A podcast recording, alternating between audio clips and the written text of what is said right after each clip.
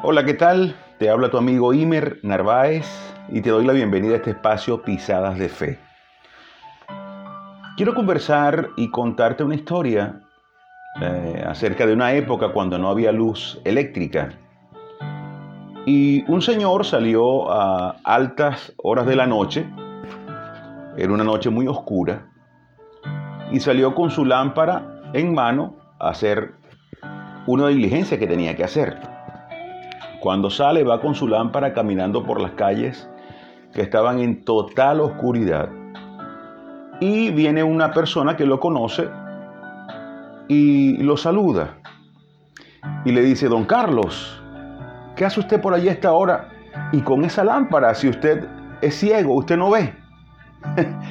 y él le dice, no, no, no te preocupes, la lámpara no es para mí, la lámpara es para ustedes, los que pueden ver.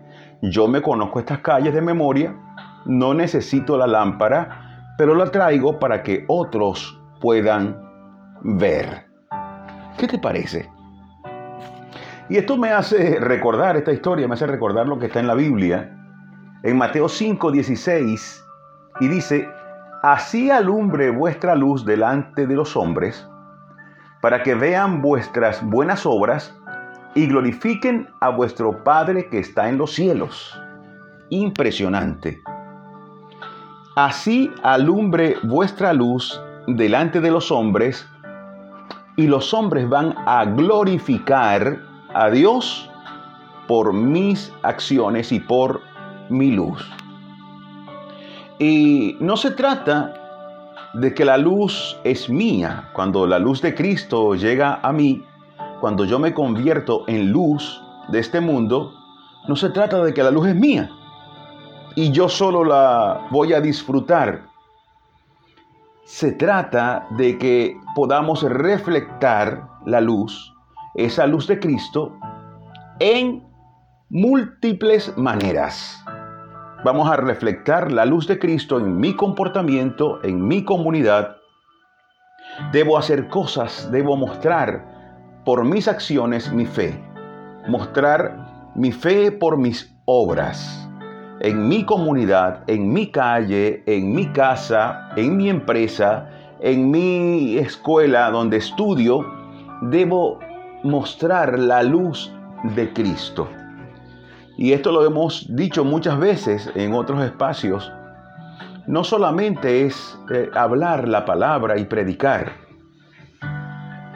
A veces es más potente el testimonio y lo que hacemos y cómo nos comportamos la manera en que nos eh, o en que reaccionamos cuando alguien nos ofende, cuando alguien nos debe algo, esa luz debe verse allí, en esas acciones, en tu reacción. Y esa luz de Cristo va a iluminar a otros que andan en tinieblas. Esa luz de Cristo va a iluminar a los que andan tropezando porque no pueden ver.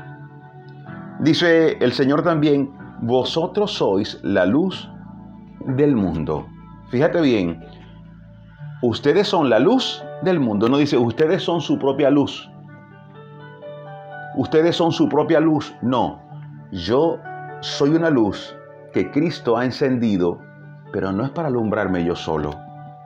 El mundo debe ver esa luz y glorificar a Dios por ello. Así que hoy te llamo.